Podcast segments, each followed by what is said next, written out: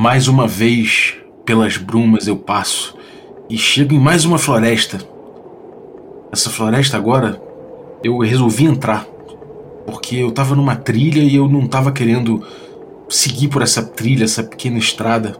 Então eu mergulhei mesmo na floresta, seguindo um rio, e fui seguindo ali conforme eu fui andando, foi me dando, foram me assaltando memórias dos piores dias da minha vida. E isso é uma coisa que no início, quando eu era criança, eu nunca imaginava eu poderia lembrar de qual seria especificamente o pior dia da minha vida.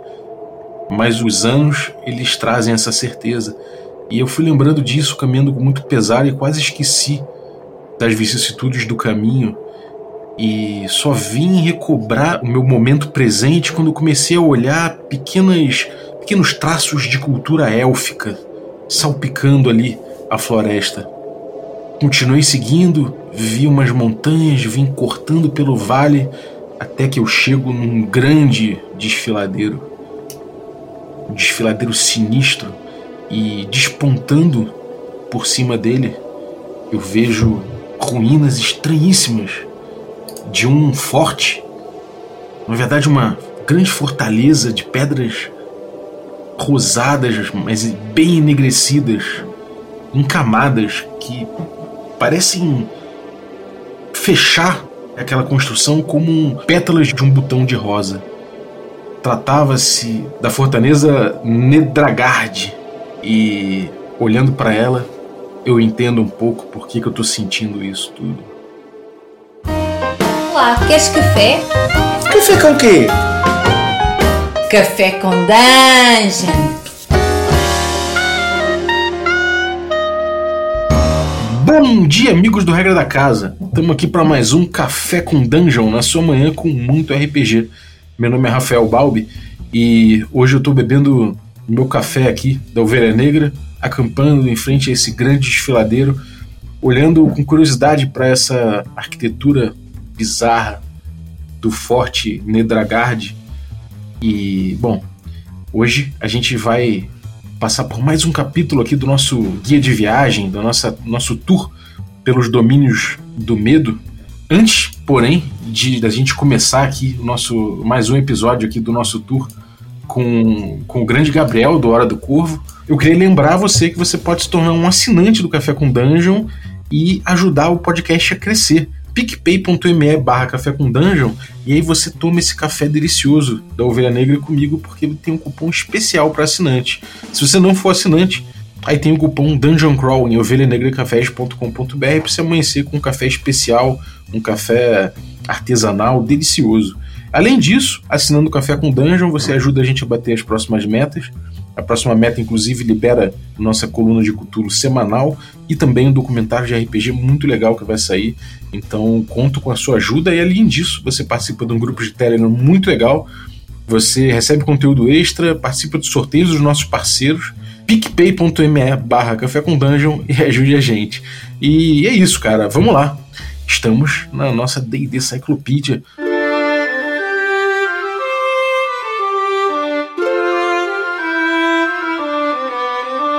Bem-vindo, Gabriel!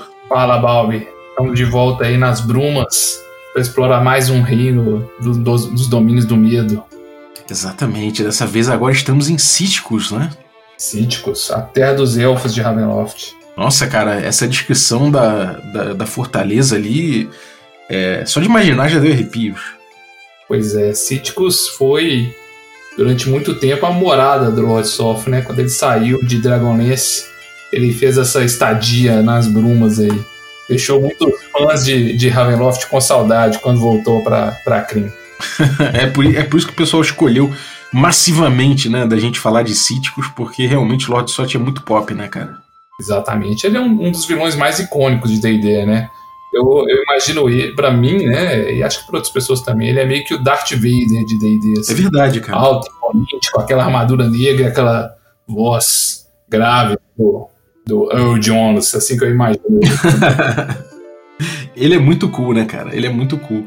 Agora, pô, vamos, vamos descobrir uh, Cíticos agora, falando dessa, dessa da geografia de Cíticos e, da, e do povo que mora ali, cara. O que, como é que é Cíticos, falando nesses termos, assim? Vamos lá, Cíticos, ela fica na parte sul do, do núcleo, né? Aquele continente é, é, da Terra das Brumas. E faz fronteira ao norte com Envidia, com Verbrek, que são ah, uns domínios que estão pro alto ali. É, faz, front, fazia fronteira com Gundarak, que era um, um, um, domínio que existia antes, que depois foi absorvido parte pela Nvidia e parte pela Baróvia, com Valachan e também com Cartacás. Então esses são os domínios que estão em volta deles. Só que Cíticos tem uma característica que torna ele único na Terra das Brumas, porque ele é um dos poucos domínios, acho que o único domínio talvez, em que a população majoritariamente não é humana, né? É, você tem Darkon ao norte, que tem muitas, muitas raças de, de mundos de fantasia também, mas no Ravenloft clássico, Cíticos, ela era quase que inteiramente composta por elfos. Alguns poucos humanos e meio elfos ali compunham a população desse domínio ele era uma alternativa bem diferente assim para de cenário em Ravenloft para você é, ter um personagem que veio dali e lá você tinha o, o xenofobismo inverso, né, que era bem curioso, que eram os elfos que desneavam dos, dos humanos e de outras raças que estavam ali naquele domínio, né? Uhum. E a geografia de Cíticos, ela tem umas montanhas que ficam é, na parte norte, na fronteira é, com a Nvidia, tá? É, essas montanhas, inclusive, são importantes na história de lá porque nessas colinas é que se escondem os elfos selvagens, que são os elfos rebeldes que, que disputavam, né, é, contestavam o governo do Lord durante um tempo. Tá? Então lá nessas colinas é que, que eles habitavam. Você tem no meio de Cíticos, rachando ali, a, a, como se fosse uma cicatriz no meio do continente, você tem o grande desfiladeiro, né? É, um canyon profundo, assim, que é totalmente tomado por sombras, né? É escuro o fundo dele, você não enxerga o fundo. E lá, né, no meio desse canyon, fica a fortaleza Nedragard, que você citou aí na sua abertura, né? Mais para o sul, ali, bem próximo de Valachan, ele tem é, um pântano, né? Uns pântanos de, de, de Roth, ali perto da cidade de Roth, que dizem que tem é, é, múmias pantanosas ali, uma múmia monstruosa que, que, assombra esse local, tá? E o restante do domínio, ele tem bastante rios que cruzam ele e ele tem florestas antigas e ancestrais, assim, com árvores enormes, árvores muito altas e, e, e um clima, o clima lá é sempre é, quente, é meio quente e úmido e tem bastante, bastante névoa no, no, no lugar. Então ele é úmido com árvores altas, então aquele, aquele clima frio, né? Enquanto você caminha pela floresta, essas árvores de troncos enormes, gigantescos, são cobertas de, de, de musgos, né? Então você tem esse, esse ambiente de estar tá andando numa floresta ancestral, numa floresta primordial com árvores bem grandes, né? Não é tanto uma selva ou uma floresta densa, mas aquela floresta com, com um ar de antigo, de ancestral. Né? Então o Cíticos tem toda essa essa, essa questão de ser um lugar parece antigo, atemporal, né? Que parece vir de, de um outro mundo, talvez mais antigo, que, ou de um tempo mais antigo. E tudo isso remetendo um pouco a, a, ao fato de ser uma terra de elfos, talvez. Sim. E, e, como é que são as habitações de Cíticos? Como é que, como é que os elfos acabaram ocupando esse local? Então, a Cíticos, ela é um, um reflexo das terras de Kryn, né? É, dizem, os elfos se recusam a, a, contar muito a história desse mundo, como se eles estivessem confusos ou, ou, como se eles se recusassem mesmo a se lembrar do seu passado, né? E é, ela é ou um reflexo de alguma terra que existia em Kryn, que era habitada por elfos, ou é um próprio pedaço de Kryn que veio parar em, na Terra das Brumas e trouxe consigo seus habitantes, né? Que eram os elfos desse que, que vivem nesse mundo. E é bem curioso pensar isso de, de Cíticos, porque os elfos lá são tomados por uma grande melancolia, né? Eles são um povo élfico, mas é como se eles fossem, vamos colocar assim, até apropriado para o cenário de Ravenloft, né? elfos góticos e deprimidos, assim. Então, ao invés de você imaginar, é, imagine como seria Valfenda se fosse construído por góticos, né? Então tem todo aquele, aquele detalhe dos elfos, aquele aqueles, é, aquele cuidado da arte élfica, do, da atenção dos detalhes, da delicadeza, só que puxando para o sombrio, puxando para o negativismo, né, puxando para um, um aspecto deprimido. É um clipe de New Wave gravado numa locação do Senhor dos Anéis, né? É, talvez por aí. Mas é, é, a tristeza e melancolia de Cíticos é marcante, né? E, e aí fala-se da cultura desses elfos, de como que eles, até mesmo quando eles cantam, né? São músicas tristes, cantam, dançam, porque eles lembram do mundo que eles faziam parte. E, e, e os elfos eles têm uma conexão íntima com, com a própria terra, né? Então especula-se ou que eles têm, são, são assim porque eles se conectaram com essa terra, que é uma terra amaldiçoada, ou porque eles não se conectam com essa terra e lembram de tudo aquilo que eles perderam. Né? Os elfos eles vivem um tempo de vida muito longo, uhum. então boa parte dos habitantes de Sítico se lembra de antes eles virem para Ravenloft de tudo aquilo que eles perderam e que nunca mais vão ter de novo, né? Então quem entra em Cíticos acaba sentindo no ar isso aí, né? É, isso, isso pesa muito. A, a, desde que o Lord Soft saiu de Cíticos, é, os domínios eles têm esse, essa coisa de puxar um pouco, é, serem reflexos dos próprios senhores sombrios deles, né? Uhum. Enquanto o Lord Soft estava em Cíticos, a, tudo era estranho para as pessoas. Você estava caminhando nas matas e, e você se perdia com facilidade, um caminho que você conhecia, de repente não estava mais lá e você tinha dificuldade até mesmo de lembrar do seu passado, né? Então era perigoso porque nada era exatamente como você confiava, né? Você não podia confiar em nada. Isso faz parte um pouco ali do, da história do software, esse problema de confiar nas coisas, né? E, e depois que assumiu a Inza Kulchevik, que é a, a Lord Sombra que sucedeu o Soft, né? Teve essa difícil tarefa de suceder o Soft em Cíticos. É, passou, o lugar passou a ser ainda mais melancólico, porque as pessoas passaram a ser consumidas pela culpa de cíticos. Quem entra no domínio, né, ao invés de se sentir perdido, num primeiro momento ele começa a sentir como tudo familiar, como se ele já tivesse visto tudo aquilo, e aí ele começa a se perder em memórias e começam a vir as memórias mais tristes, as, aquelas que, que você reconhece os seus erros, né? E a culpa vai te consumindo aos poucos, a culpa e a melancolia. Então, depois que ela sumiu, Cítico se torna um lugar que parece familiar a princípio, você se sente.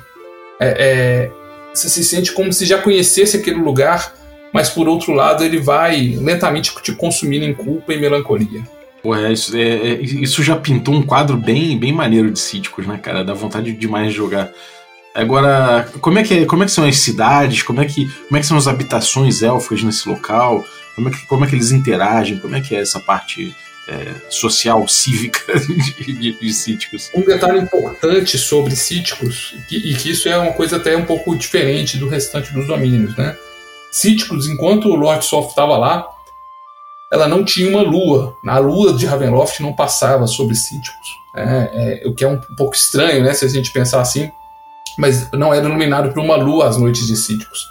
Na verdade, ela era iluminada por uma lua, sim, só que uma lua que só os iniciados ali na, nas artes negras conseguiam ver, que era a Nuitária, aquela lua negra do de Dragonlance, né? Que é da, da que só aqueles que são os os magos do manto negro ou conseguem ver, né, através da sombra que ela passa nas estrelas. Isso é para o, povo de os elfos de Cíticos era um sinal de que eles tinham sido abandonados pelos deuses ou que os deuses da escuridão de, da sua religião de Kryn, né, Tarquises ou, ou outros deuses a, a, no Itália, né, tinham vencido, né, a, essa essa luta, né? Então eles se sentiam abandonados pelos deuses ou condenados a viver sobre esse deus maligno, tá? E isso muda um pouco é, quando o Lord Soft sai de lá dos eventos que fazem o Lord Soft sair de lá por um breve instante, né, a, a, antes dele sair, aparecem no céu de Síticos as três luas, né? A lua branca, é, acho que é Solinari, e, e a lua vermelha, se eu posso estar falando errado, mas acho que é Lunitari. Uhum. Então essas, essas luas todas aparecem no céu e é quando o Soft vai embora, né? Talvez porque de algum modo os outros deuses tenham percebido o que estava acontecendo ali, ou porque o mundo estava mais próximo ali, Cíticos e Crim novamente, e ele acabou escapando, né? E depois que o sócio foi embora, essas luas todas se juntaram em uma só e uma lua branca normal novamente, tá? Então isso é um detalhe curioso aí, não, não é necessariamente da geografia, mas da, da, dos céus de Cíticos, né? Agora ela tem uma lua branca normal, mas antigamente não tinha lua nenhuma. Aliás, tinha uma lua negra que só os iniciados aí sabiam ver, né? É, esses detalhes às vezes, cara, dão dão um certo alimento para aventura, né, cara? Dá para você pensar em coisas, em, sei lá, tem um diálogo que você coloca no meio da aventura a respeito disso já dá uma cor muito legal, né? Sim, esse, esses detalhes para mim é que fazem a diferença na ambientação, né? Você, é, os jogadores têm todo um senso de descobrimento ali, de mistério, à medida que eles vão descobrindo essas. como que cada domínio é diferente, ou como que a história de, do, do passado desse domínio vai se revelando através desses sinais que podem ser percebidos, né? Uhum. E os elfos de lá, é, eles são. Eles vivem em cidades, né? As construções dessas cidades como eu disse, elas têm aquela característica dos elfos, mas elas são é, de elfos deprimidos e sombrios, né? E eles estão em um estado de depressão tão profunda assim que muitas delas são, são é, mal cuidadas ou em ruínas, assim, sabe? Então você tem às vezes construções altas e, e com aqueles entalhes toda toda cheia de detalhes da arquitetura élfica, mas é, mal acabadas, é, em mau estado de conservação. Empoeirado pra caramba. Mas lá tem três, três cidades que são grandes, tá? É, que são as principais cidades do reino, além de outras cidades mais comuns. E os elfos de, é, e os elfos de lá eles vivem num sistema de, de castas, digamos assim. Você tem as, os nobres, você nasce nas castas, né? E a sociedade deles valoriza muito a tradição uhum. é, e o respeito aos mais velhos, né? O que numa sociedade de pessoas que vivem séculos, né? Como os elfos é, faz um pouco de sentido, mas também fica uma, uma sociedade um pouco estagnada, né? E essa estagnação deles você consegue ver nesse sistema de castas. Os nobres é, é, são a casta mais alta, né? E abaixo disso você vai ter outras castas, cada uma com ligada muito a, a profissões, né? Por exemplo, você tem a, a casta lá dos, dos caçadores, a casta dos arcanos, a casta dos, dos que trabalham lá na administração, né? E por fim a casta mais baixa, que é a casta dos, dos camponeses ali, dos servos, né? Que, que atuam nisso. Então uma sociedade é, marcada pela tradição, pelo respeito a, a, essas tradições e aos mais velhos, mas também uma sociedade travada, imóvel, né?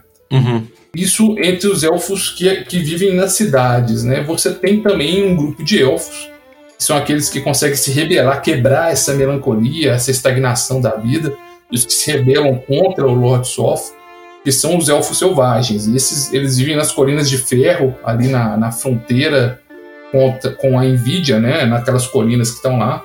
Até por isso, eles, essas colinas serem na fronteira é interessante, porque eles conseguem fugir do Lord Soth para longe do alcance dele, né? Uhum. E lá é, já é o contrário, né? Os elfos que estão lá, eles têm um senso de rebeldia tão forte contra o, o, o Lord contra essa estagnação da sociedade élfica, que eles se tornam selvagens mesmo. Lá é o mais forte que domina e eles são é, eles são terríveis. Nas né? batalhas contra eles, eles costumam ser bem sangrentos também. Né? Então é, é um, um outro espectro aí dessa sociedade, né? Nas, nas cidades, os elfos, quem governa esses elfos é, é tem um, um, orador né, da, desses elfos, que é o, elfo com mais poder lá, e ele governa junto com um conselho dos três elfos mais anciões lá da, da Caça dos Nobres, e eles que governam as cidades. Mas todos eles devem obediência ao, ao governante máximo daquelas terras. Né? É, no passado era o Lord Soth, mas quem exercia isso mesmo era o Senescal, né, o, o principal servo dele lá, o Azrael, que é um anão. E a, depois que Lord Soft desapareceu, quem tomou o poder e se autodeclarou rei de Cíticos foi esse Azrael, né? Ele é um, um anão licantropo, ele é um anão texugo. É, ele é um licantropo que é uma coisa bem curiosa, né? Sim. É, uma, um, um licantropo bem único, digamos assim. Mas ele é, ele assumiu esse. Ele já exercia isso de certa forma, de fato, né? Porque o Lord Soft nunca se preocupou muito em governar cíticos, ele meio que desprezava um pouco o próprio domínio dele. E o Azrael, que tem essa sede de poder, sede de, de, de ter o poder em suas mãos, né, é um, alguém bem ambicioso e violento, assumiu esse poder e, e, governa de forma tirânica ali. Ele tem uma polícia secreta que ele filtra no meio das cidades para achar traidores. Ele tem as, as, tropas e os mercenários dele. E então é, é, curioso que um domínio de elfos seja governado por um anão, né? Mas é Ravenloft traz essas coisas. Sim, cara. Ser um elfo é tão ruim em Ravenloft que ser governado por um anão. Caralho, que...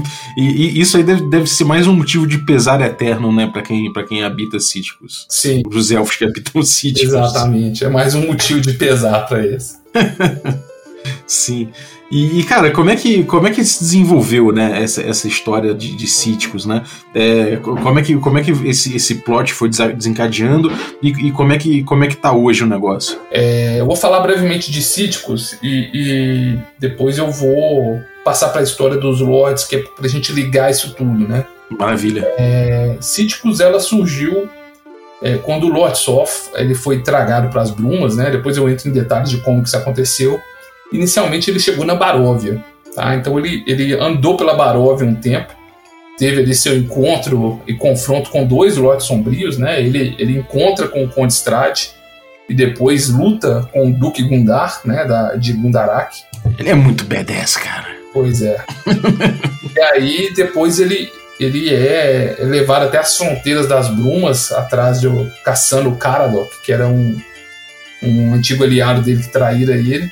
E aí ele adentra essa fronteira, a fronteira das brumas e, e, de lá ele emerge como governante deste novo reino que apareceu. É, as brumas desvelaram para ele, né? Então ele se torna o Lorde Sombrio de Cíticos.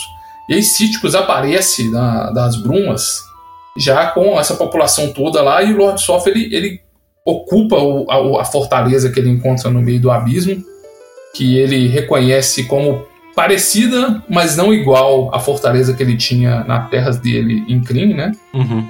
É, e um pouco da parte da maldição do Lord Soft é isso, né? Tudo para ele é, é, familiar, mas não é exatamente o mesmo, como se o próprio domínio tivesse o tempo todo contrariando ele, ou zombando dele, né? Então ele chama essa fortaleza de Nedragard. No passado ela era chamada em Kryn, né? Ele tinha o Forte Dragard e aqui ele chama essa de Nedragard porque na língua dele quer dizer não Dragard, porque não é, é parece, mas não é a fortaleza dele. Então ele está o tempo todo insatisfeito com o domínio que ele tem.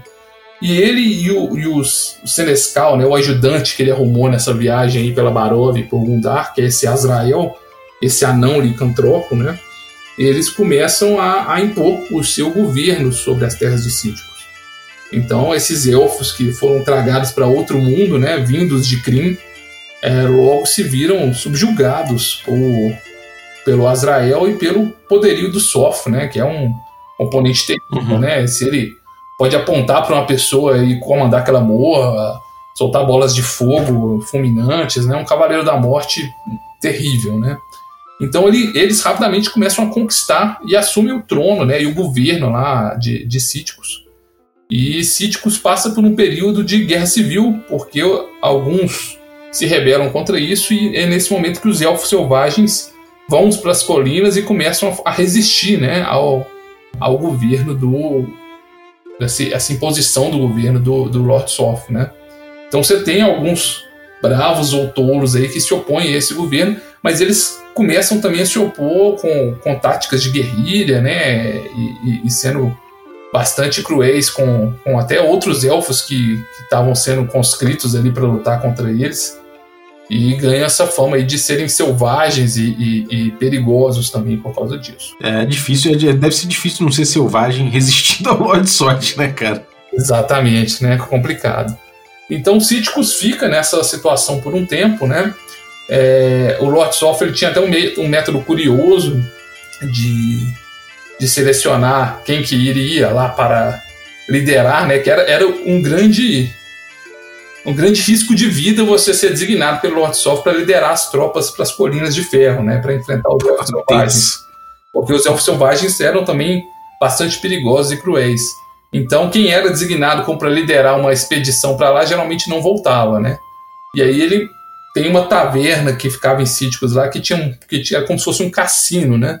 Ela ficava no meio da estrada, então atraía gente de outros reinos também. E quando o Lord Soft estava às vezes precisando de alguém para liderar lá, ele entrava nessa taverna no meio do jogo lá, de, de, um jogo de dados, e aí jogava lá e o vencedor da participava do jogo, e o vencedor do jogo tinha a honra de provou que tinha sorte, tinha a honra de liderar o ataque contra os elfos selvagens. é, então tinha esses métodos estranhos de seleção que ele usava, né? E Cíticos fica é, nessa. O Lorde só fica lá durante um tempo é, tentando unificar Cíticos, né? Mas quem comanda mais esses esforços é o Azrael. E o Sof, ele, ele, ele sofre bastante de estar preso ali, porque o grande desejo dele, na verdade, era encontrar a alma de Kitiara, né? Que era a, a alma com que ele se identificou lá em, em Trim uma cavaleira dragão. Quem conhece a história do Dragonlance sabe quem é, né? Uma cavaleira dragão que, que ele se apaixonou ali, achou nela um espírito igual ao seu, né?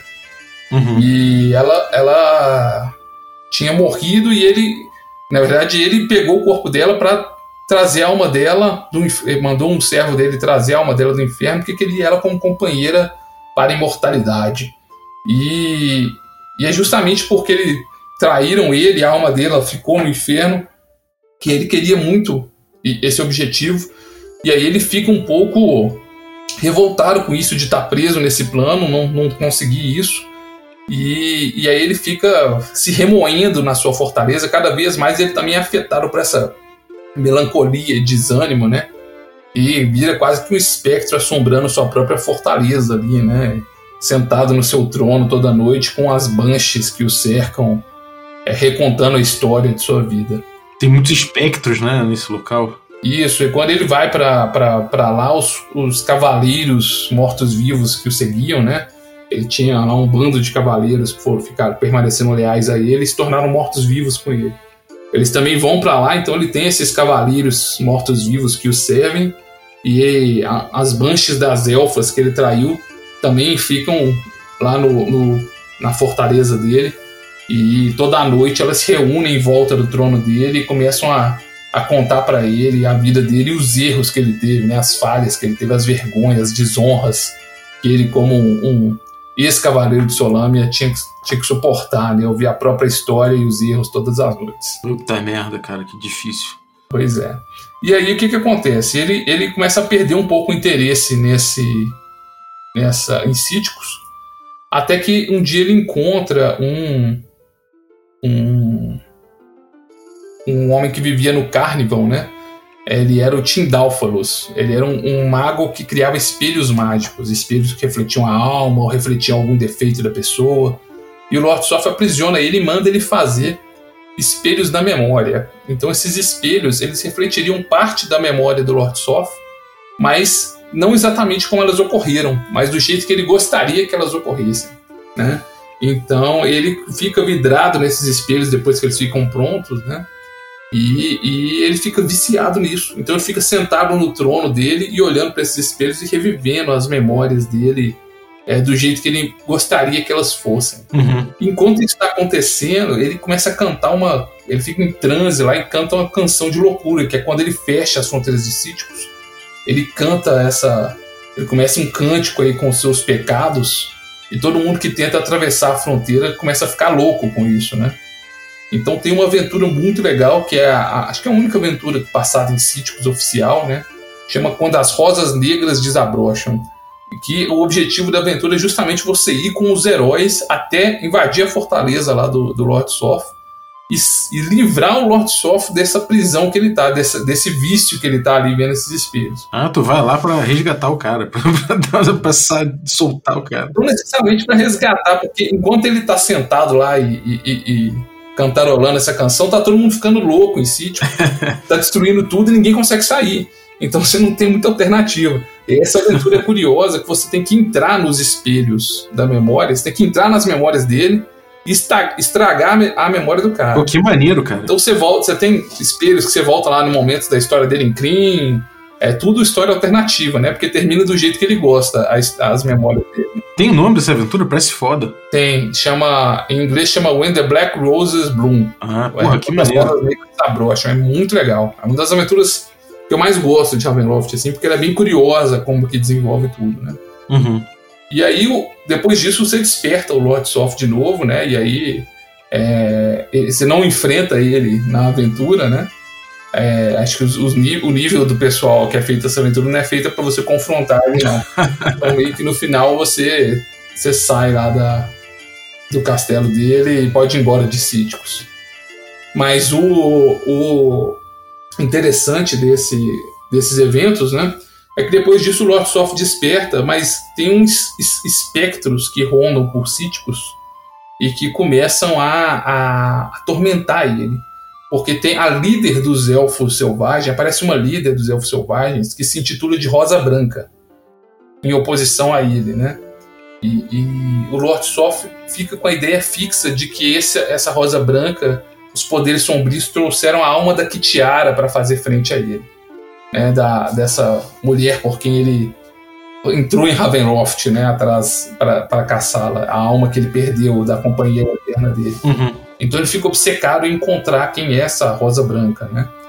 E essa rosa branca, na verdade, ela não é a alma da Kitiara, ela é a alma da, da esposa élfica que o Soft teve lá em Kryn, na época quando ele caiu em desgraça, né? A, a, última esposa que ele teve quando ele ainda era humano, né? Ela é que tá lá e tá fazendo frente a ele, esse fantasma dela. E não só isso, tem também dois espectros que rondam cíticos que são bem interessantes o conceito deles. Um é a besta sussurrante. Ele é um, um monstro, assim, é como se fosse um, um, humano enorme, disforme, né? Que tem um colar com 13 orelhas em volta dele. E toda vez que alguém quebra uma promessa em Cíticos, você pode é, é, acusar ele por ter quebrado essa promessa. Você pode dizer que a besta sussurrante vai levá-lo, ou clamar pela besta sussurrante. E quando isso acontece, tem uma chance dessa besta ouvir você acusando a pessoa de ter quebrado a palavra, e aí ela vai começar a sussurrar nesse colar de orelhas e deixar a pessoa que quebrou a promessa dela lentamente louca, até que ela vai é, sair andando pelas matas e ir de encontro dessa besta para encontrar seu fim. Uhum. E um outro fantasma curioso que tem lá, também com essa ideia de quebrar promessas ou de, ou de caminhos é, abandonados, né, de vocação abandonada, destino quebrado, é o sapateiro sangrento. Essa figura anda com uns, uma roupa de couro, assim, um pouco manchada de sangue. Um, uma veste tipo de um, de um sapateiro medieval, né? Um chapéu largo. E ele tem uma, uma máscara, assim, com o nariz longo, uma máscara de madeira que retrata um rosto humano. Né? E quando ele encontra pessoas que se desviaram do seu caminho ou de seu destino, ele mata essas pessoas e arranca a sola do pé deles. Caramba! Com essa sola do pé deles, ele faz uma bota. E aí ele encontra outras pessoas que estão que não estão conseguindo seguir o seu caminho por algum motivo, seu destino, e, e prende essa bota no pé dessas pessoas para que elas sigam o seu caminho. Né? Então tem no, em um dos livros dos romances do Lord Soft é bem curioso esse sapateiro sangrento, o herói do, do da história, né? Ele tem a vocação para ser um herói, mas ele não não faz, né? Porque ele está lá cuidando de uma, de uma amada dele que tá doente, então ele nunca vai, nunca segue a vocação dele de aventureiro, né? Uhum. Por outro lado, a história começa com alguém que era um aventureiro, mas traiu sua vocação por, por outros motivos, né? Então ele mata essa pessoa que traiu a vocação, faz uma bota com a pele dele e coloca no pé desse desse protagonista aí para que ele seja obrigado a trilhar agora os passos de, de alguém que deveria ter sido um herói. É bem, bem curioso isso. Pô, cara, esse, esse reino tá cheio de coisa. de, de uns. De umas alegorias quase, né, cara? São coisas bem alegóricas, assim, bem profundas.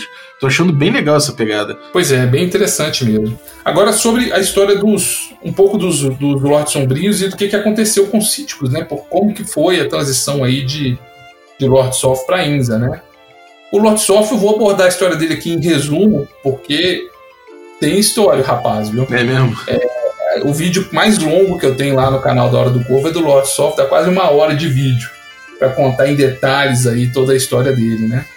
O que acontece é o seguinte, então, em resumo, né? Ele era um, um cavaleiro de Solâmia, né, é, que era a região lá de, de Krim, um reino, né, em que a Ordem da Cavalaria era muito forte ali, e ele ascendeu rapidamente para o posto de, de Cavaleiro da Rosa, que é o posto mais alto ali nas, nas terras da Solâmia, né? Então, uhum. ele era um cara que vivia pela honra, pela palavra, era um, um paladino, digamos assim, naquele sentido estrito, né? E todo mundo via nele um, um grande herói, né? Uma figura de feitos é, para você chegar ao posto de cavaleiro da, da Rosa, né? Que era a ordem mais alta, você tinha que ter feitos honrosos inúmeros, né? Você tinha que ter grandes feitos, de, demonstrado valor, demonstrado coragem, e ele tinha tudo isso. Então ele ascende rapidamente a esse posto e uhum. a família dele, é, o pai dele tinha algumas terras, né? O pai dele era nobre, mas não era cavaleiro. E o pai dele sempre foi um pouco mulherengo, digamos assim, tinha muitos filhos bastardos, e o Sof imaginava que isso poderia manchar a reputação dele, né? Prejudicar a ascensão dele. Então ele, ele junto com um, um cavaleiro que era muito próximo dele, né, que era o melhor amigo dele, que era o cara, ele já planejando essa ascensão, ele organiza para o cara ir lá e, e dá um jeito de eliminar esses irmãos bastardos que ele tinha para que nenhuma sujeira aparecesse, sabe? Uhum. Ele não suja as mãos, não, mas ele manda o Caradoc fazer. e, e aí o que, que acontece? Depois disso, ele acha que não tem nada mais que vai ameaçar a carreira dele ele organiza um, um, um, tem um casamento arranjado com uma filha de um nobre de Palantas, que é a Lady Corine, uhum. que era uma dama muito bela e também muito rica, né? Isso tudo ia ajudar ele na ascensão dele. Ele estava endividado porque tinha acabado de construir o Forte da Garda, que era a grande, a grande joia arquitetônica do reino, né? Esse castelo com pedras rosadas que fazia ali a, as muralhas faziam o desenho de um botão de rosa, né? Então ele fez isso tudo, ganhou fama, ganhou prestígio, mas estava endividado. Então o casamento com a Lady Corine era um, um, um caminho certo ali para que ele se casasse com, com alguém da nobreza, tivesse, tivesse os recursos que ele precisava e alguém da, digna do, do status dele para que ele tivesse esse caminho de ascensão sempre, sempre diante, né? Uhum. E ele sempre viveu uma vida aventureira, mas depois que ele casou, ele, ele se juntou ali, os, os homens mais próximos dele, os 13 cavaleiros dele, né? Que eram leais a ele dentro do seu forte, ele começou a achar aquela vida ali um pouco entediante, né? Essa vida de administrar as terras, casado não estava muito ao feitio dele, que gostava de aventuras e tudo mais. E ele também queria muito um filho para que pudesse é, é, deixar o legado, né, para que se pudesse seguir com o nome da família dele e, e adiante. E, e, a Lady Corine não conseguia ter esse filho. Eles tentaram várias vezes, não estavam conseguindo. E ela sentia ali que ele estava ficando frustrado com isso também. Uhum. Aí tem um, um, torneio de cavalaria em Palantas, né? E ele ia para lá para participar desse torneio, até para espalhar a cabeça um pouco dessa rotina, né, que ele estava vivendo. Então ele e os companheiros dele, ele deixa lá a esposa dele em casa e ele e os companheiros dele vão para esse torneio. Quando eles estão passando por, por uma floresta lá, eles ouvem gritos de socorro. Então eles adentram a floresta, eles são paladinos, né, cavaleiros da, da, da Rosa, né, da mais alta ordem de cavalaria, eles têm o dever de ir lá verificar o que está acontecendo. E um bando de ogres havia capturado umas elfas que eram de um grupo religioso, né, umas, umas donzelas estavam fazendo uma peregrinação religiosa, foram capturados por um bando de ogres. Uhum. E eles vão ao combate desses ogres. E uma das donzelas, um, um ogre, tenta levar embora, ele corre atrás de, desse ogre. E aí, quando ele tá. Ele, ele sozinho parte atrás desse, enquanto os companheiros estão lutando com os demais, ele mata a criatura e, e aí pega essa. encontra essa donzela desacordada e encontra lá a Isolde, né? É, ela é descrita como aquela donzela élfica de beleza inigualável, né? E quando ele olha para ela, ele fica fica é, apaixonado ali imediatamente, vamos colocar assim. E aí ele pega ela nos braços, carrega ela, tá com o pé torcido, né? E ele tem uma breve conversa com ela. E aí, quando retorna lá, as, as donzelas elfas foram todas salvas. E a líder da expedição, que era uma senhora religiosa lá, uma elfa que estava liderando a expedição religiosa, fala que eles vão seguir o caminho para para Palantas, né? Uhum. E o Lorde só fala: não, vocês podem seguir, os meus cavaleiros vão acompanhar vocês para dar proteção, mas é, a Isolde ela tá muito ferida, eu vou levar ela para o meu castelo que tá mais perto. E, e a donzela elfa não gosta muito disso, mas ele fala: não, você pode acreditar em mim, eu sou o Lord Soft, eu tenho, eu dou minha palavra, né? Eu sou um, um cavaleiro da rosa. Aí eu falo: bom, realmente, né? Você é uma figura de honra, eu, eu não vou. Não vou duvidar, né? Não vou questionar. Uhum. e eles vão, começam um caminho de volta só os dois, né? É, essa Isolde e o Lord Soft. E no caminho, que, que já era ali uma tensão amorosa muito intensa, eles acabam se beijando, né, se conhecendo no caminho. Essa jornada de volta, ele trai a esposa dele, tá? E chega com ela, leva ela lá pro, pros salões do, do castelo dele e pede o, o médico, do, o curandeiro lá do castelo dele, fala com ele, olha, cura ela da melhor forma que você tiver, mas é, mantém ela aqui, tá? E aí ele vai tendo essa vida dupla durante um tempo, né? Ele fica com a esposa dele, com quem ele está tentando ter um filho, mas ele começa a ter encontros com a Isolde. Os dois vão se envolvendo amorosamente, ele vai tendo um caso dentro do próprio castelo dele, né? Uhum. Quando as elfas passam no caminho de volta para levar Isolde, elas ficam chocadas em saber que a Isolde não quer ir, que decidiu ficar porque vai ser aconselhar ou, ou abandonar essa carreira dela de possível é, sacerdotisa para aconselhar o Lord Soft, né? Tem uma história assim. A clériga até condena ela por essa, por essa escolha, né? Mas ela fica. E a, e a Corine, que é a esposa do Lord Soft, começa a suspeitar, né? Tem alguma coisa estranha acontecendo aqui na minha casa. É, é, começa a suspeitar. Essa conselheira aí. É. Ela, ela fica assim, poxa, mas o cara, o cara é tão honrado, ele não ia fazer isso. Mas ela começa a suspeitar. E aí ela, ela começa a suspeitar, começa a ter medo de que está sendo trocada. E ela decide que o que salvaria o casamento dela seria ela ter um filho com o Lord Soft. Aí ele afastaria de vez essa. essa. essa concorrência. Essa possível ameaça aí para o casamento deles. Sim.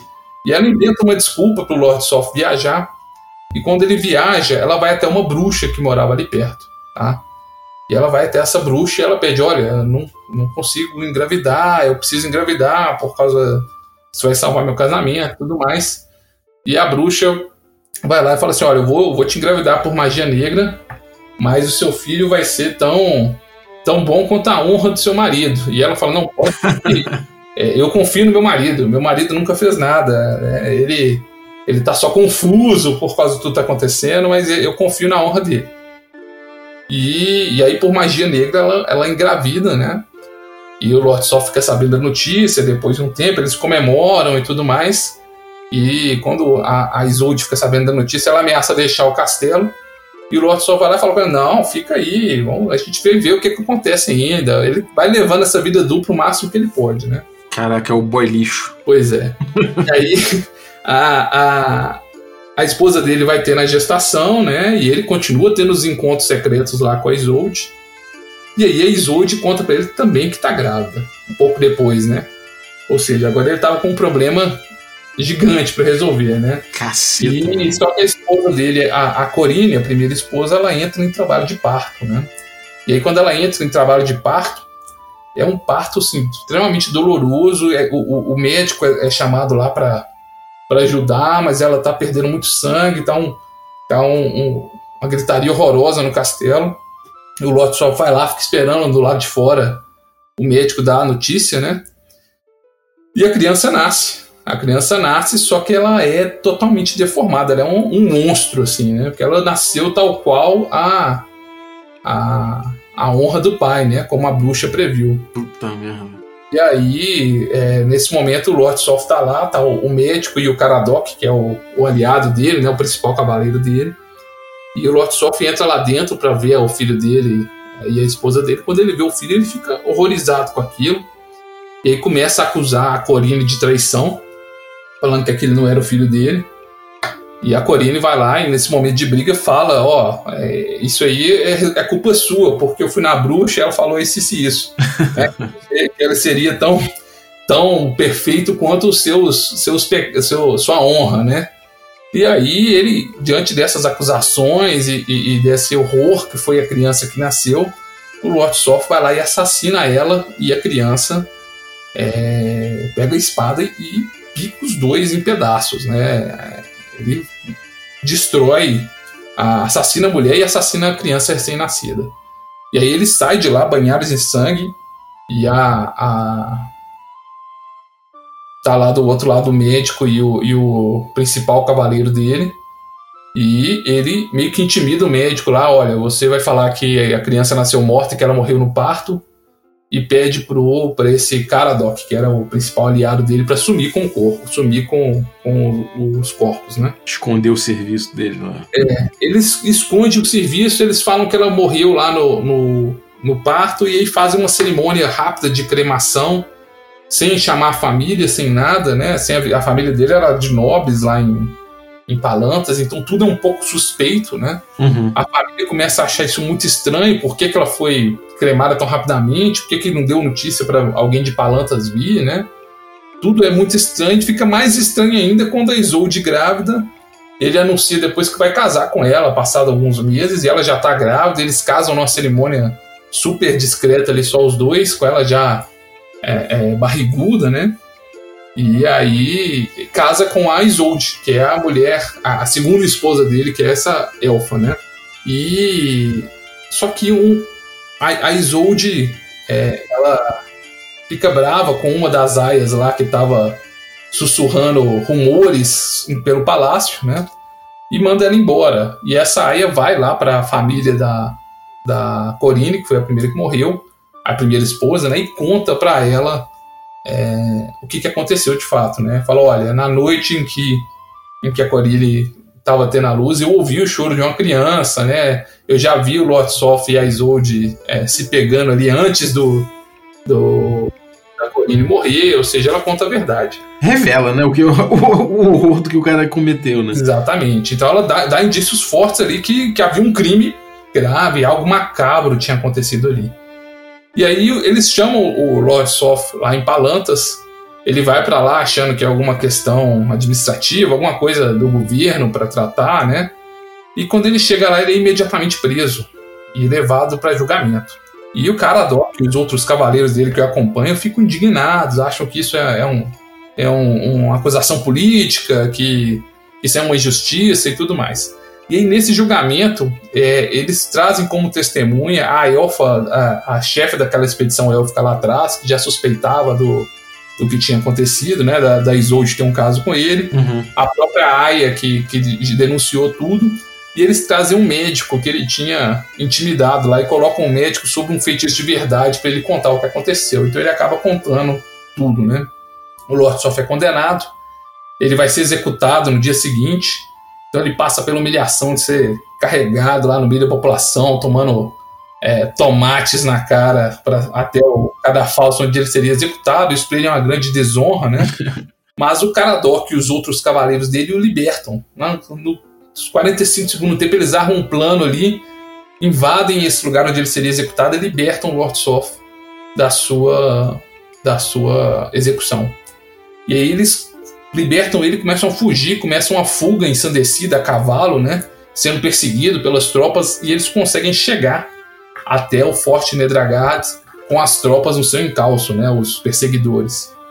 E dentro do Forte Nedragad eles se protegem lá dentro. Os perseguidores sabem que não vão conseguir tirá-los de dentro da fortaleza. Uhum. E mas já alertam que a partir de agora ele é um, o nome dele está arrastado na lama e que se ele, ele é um criminoso, que se ele sair de lá ele vai ter que enfrentar a justiça. Ele fica lá dentro e ele, ele tá totalmente deprimido, né? O Lord Soft ele é um cara que vivia pela, pela fama que ele tinha, né? Ele vivia por essa, por essa ascensão, pela, ele vivia pela glória. Um grande cavaleiro, né? É, ele era um cavaleiro que o, o nome dele valia pela honra que ele tinha, né? O, o que ele é, dizia que tinha, né? E ele queria ser um grande cavaleiro, um cavaleiro glorioso, entrar para a história. E agora ele tinha entrado para a história por ser um criminoso, né? E ele começa a ficar muito, muito deprimido ali. E a Isolde é, já tinha tido filho, né? O filho dele mais novo, o Perador. E ela começa a rezar para Paladine, começa a rezar para os deuses de crime para dar uma chance para ele. Pô, ele, ele ele merece, ele vai se redimir desses pecados, ele errou, mas foi por amor. Começa a rezar para os deuses por isso, né? E os deuses decidem dar uma chance para ele. Enquanto tudo isso acontecia, lá em Star, que era outra parte de Kryn, você tava com o, o, o rei sacerdote, né? O rei clérigo, que era um rei que, tinha intenções bondosas, né? Mas estava criando tipo uma ditadura do bem em Kryn, né? E ele estava querendo, é, digamos, confrontar os próprios deuses, assim, ascender até uma posição de quase divindade, ali controlando o que as pessoas pensavam, para expurgar pensamentos maldosos, né? É, é, é, um conceito até interessante de uma ditadura do bem, né? Uhum. E, e os deuses já tinham previsto que se ele continuasse com esse comportamento, eles iam enviar um grande cataclisma é, em crime, né? E eles dão ao Lord Sof a chance de se redimir.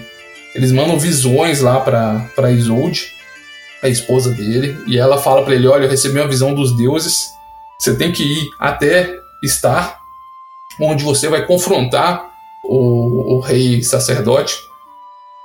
E confrontando o rei sacerdote, você vai acabar morrendo, mas você vai impedir um grande cataclisma em Kryn, você vai salvar Kryn da destruição, mas você vai limpar seu nome e você vai entrar para a história como um verdadeiro herói ou cavaleiro que você sempre quis ser. Uhum. E o Lord Soft reflete muito, mas ele pensa, tá, tudo bem, eu vou, vou morrer com honra, mas eu vou limpar o nome da minha família, eu vou ser o grande herói de Kryn, e ele parte nessa jornada para lá. Quando ele parte nessa jornada para lá, ele abandona a mulher e o filho dele, e ele está no caminho para estar quando ele e os cavaleiros dele encontram é, algumas elfas, né? E eram elfas que a princípio eram aquelas elfas que ele tinha resgatado, que eram as companheiras da Isolde. E essas elfas começam a, a rir dele, debochar dele, falar com ele que na verdade a Isolde nunca, nunca é, nunca gostou dele, que na verdade ela tá traindo, é, o filho não é dele, traiu ele com outro. Eita. E que ela é, mandou ele para uma missão suicida para ela ficar com o castelo e com tudo. Começa a colocar um monte de mentira na cabeça dele, né? E o Lord Soft, tomado pela fúria, né? Ele abandona a missão dele e volta para a fortaleza dele para acusar Isolde para jogar umas verdades na cara dela, né? Ele não confia na esposa dele e volta, abandona a missão sagrada que tinha sido dada para ele. E aí, quando ele chega lá, é o mesmo momento. Ele adentra a fortaleza dele enfurecido, a Isolde está lá com o neném no colo, sem saber o que está acontecendo. E ele começa a fazer essas acusações loucas, né? Só que como ele abandonou a missão, o cataclisma vem sobre Krim, desce uma montanha de fogo dos céus, um meteoro que arrebenta Star, né? A cidade lá onde estava o rei sacerdote. Uhum. E causa uma devastação em Krim. E aí a, o próprio forte dele é envolto nessas chamas, por isso que a, a fortaleza dele agora é enegrecida, né? Não é mais de pedras rosadas. E enquanto tá nas chamas lá, cai um candelabro em cima da, da Isolde. Ela tá morrendo, pegando fogo embaixo do candelabro, e ela estica lá o bebê e fala assim: ó, salva pelo menos o, o nosso filho, né? Uhum. Ele se recusa a salvar o filho dele, deixa os dois arderem queimando. Cacete. E aí ela amaldiçoa ele, que ele, ele fosse viver uma, uma existência nefasta, né? É, tanto ele fosse ver nessa escuridão tantas vidas quanto ele, ele fez perder naquele dia, né? E naquele dia morreu muita gente crime. Então, a partir desse momento, ele queima também, ele morre nessa devastação de fogo. Uhum. E por isso que ele esse, a armadura dele fica enegrecida, né? Meio derretida. E ele é esse corpo, esse cavaleiro morto-vivo, né? Esse cavaleiro da morte embaixo dessa armadura. A partir de então, ele se torna isso. Assim, assim nasceu o Lord Sorte para as trevas, né? Exatamente. E o Lord Soft, aí abreviando um pouco essa outra passagem, tem todo um envolvimento dele ali com as forças das trevas depois, né? Ele se torna o um terror ali, as terras dele são consideradas assombradas, amaldiçoadas, e depois ele é cooptado aos serviços ali de Tarquises na Guerra da Lança, né? Uhum. É, e aí é que ele conhece a Kitiara também, que é a, uma cavaleira dragão, né? Que ela montava num dragão azul. E ele depois de séculos vivendo com uma besta morta-viva, ele encontrou alguém com que ele sentiu alguma coisa, né? Ele olhou para ela e pensou assim: ah, aqui é, não é uma, uma pessoa que vai me recriminar, assim. Ele, ele tem um certo respeito pela Kitiara e admiração por ela. Uhum. É, ele encontrou ali o que ele acha que é um espírito semelhante, né? E, é, embora ele aceita servir no exército de Tarquise sob o comando dela, mas ele começa a planejar também contra ela, né? Um meio de torná-la sua, né? De alguma maneira. Uhum. acontecem muitos eventos nesse meio tempo, né? É, ele participa dos eventos da Guerra da Lança e, e quase mata o Tannis, né? Que é um herói lá dessas, dessas histórias. E depois tem um evento que ele faz uma. Ele e a Kitiara eles fazem um ataque né, contra Palantas, que é a, a cidade que julgou ele no passado, né? E aí tem toda uma trama envolvendo aí aqueles segundos romances de Dragonlance, que é o teste dos gêmeos, né? E ele, ele chega lá, a Kitiara sobe lá na torre, na torre é, da, magia, da magia que tinha em Palantas. Ela confronta um feiticeiro lá da Lamar e nesse confronto ela, ela acaba perecendo, né? Uhum. E aí o, o, o Tannis, que era também um dos pretendentes dela, chega lá quando ela tá quase perecendo, só que o Lord Soft aparece e fala assim, ó, oh, não, você não encosta nela não, ela é minha. E ele sabe que ele não daria conta de enfrentar o Lord Soft, então ele, o, o, o Soft leva o corpo dela embora dali. Uhum. E aí tudo parecia que ele tinha conseguido o que ele queria, queria transformar a Kitiara na sua companheira para a eternidade como uma morta-viva, né? Sua semelhante. Quando ele tá voltando pro, pro castelo dele, né? Ele abandona a batalha lá de Palantos, ele já conseguiu o que ele queria, já se vingou da cidade, já pegou o corpo da Kitiara. Ele manda o Caradoc, que era aquele companheiro é, leal dele, né? Todos os cavaleiros dele morreram naquele cataclisma, né? E o Caradoc tinha virado um fantasma, né? É, que acompanhava o Lord Soft.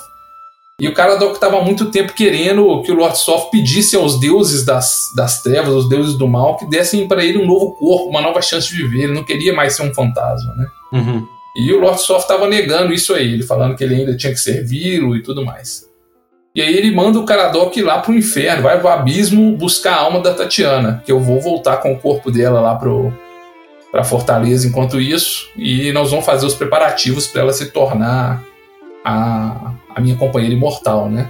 Uhum. O Caradoc desce pro abismo, mas lá ele acha a alma da Tatiana, mas ele faz um acordo com, com um demônio lá. Ele vira e fala assim: Olha, eu vou. Você fica com a alma dela aí. É, eu, você só libera essa alma se eu voltar aqui com esse item para você, com esse, com esse emblema aqui. Pra, aí você libera a alma dela. Porque o plano do Caradoc era chantagear o Sof para só entregar para ele a alma da, da Kitiara quando ele cumprisse com a, a, promessa dele de dar um novo corpo para ele, uma nova vida, né? negociar com os deuses uhum. da escuridão por isso. Quando o Sof chega no castelo, não acha a alma da, da Kitiara e, e descobre que o Karadoff traiu ele, os dois começam a brigar e aí as névoas tomam o castelo e aí é, assim que o Sof vai parar em Ravenloft. Ele sai na Baróvia, é, o Caradoc foge dele, ele começa a perseguir o Caradoc. Aí ele encontra um acampamento Vistani. O Lord Soft chega no acampamento Vistani e, e lá ele, ele adentra e conhece a Raoni a tribo lá, daquela Vistani mais velha, né? Uhum. Fala que vai tentar ler a sorte dele para achar onde que tá o Caradoc, o espírito fugitivo do traiçoeiro aliado dele. Quando ele tá lá fazendo essas, essas leituras de cartas, ele percebe que ela está tentando sondar informações dele, talvez tentar descobrir sobre o passado dele. e ele acha isso uma afronta, e aí ele mata a, a Raoni, ele manda fogo dentro do, do vardo dela, sai do lado de fora e começa a matar os Vistanes todos que estavam ali perto, e pega uma das. das da, a filha dessa, dessa Vistane, né, que, que tentou ler o passado dele é, pega ela e obriga ela a levar ela para levar ele até quem manda nesse lugar, porque ele entendeu que essa Vistani estava fazendo isso a serviço de alguém, né? Uhum. A serviço do tal Conde Strade. E aí ele vai até as portas do Castelo Ravenloft. Nossa, bate lá, ele e essa Vistani que ele sequestrou, chamada Magda, e, e começa a conversar. Tem toda um, uma conversa dele com o Strade, tá? É, o que que acontece? O espírito do Caradoc fugiu também para o Castelo Ravenloft. E foi lá e pediu abrigo para o Strade. Falou assim, ó, tá, tem um cara aí que tá me perseguindo, eu sou um espírito, eu posso te servir se você me desse abrigo. E o Strade aceita, ele descobre os segredos do Sof dessa maneira, né? Ele dá abrigo ali pro Caradoc e conta pro Lord Sof uma história de que o Caradoc morreu, né? Usa uma magia de ilusão lá para mostrar para ele como se fosse uma ilusão de como o espírito dele foi destruído Uhum. E conta pro Sof que o Caradoc morreu e que ele já não tem como se vingar, né? E aí ele vende a história pro Sof que tem um jeito de sair de Ravenloft. Que seria derramando o sangue do Gundar ou da família dele no chão do castelo Nadora, lá de Gundarak. Porque através do sangue de um Gundar caído no solo de Gundarak abriria um portal. Uhum. O Sof acredita mais ou menos nisso, ele desconfia de todo mundo. então, no dia seguinte, ele ah, quer saber, não quero, saber, quero saber desse conde vampiro, não vou achar meu caminho por conta própria.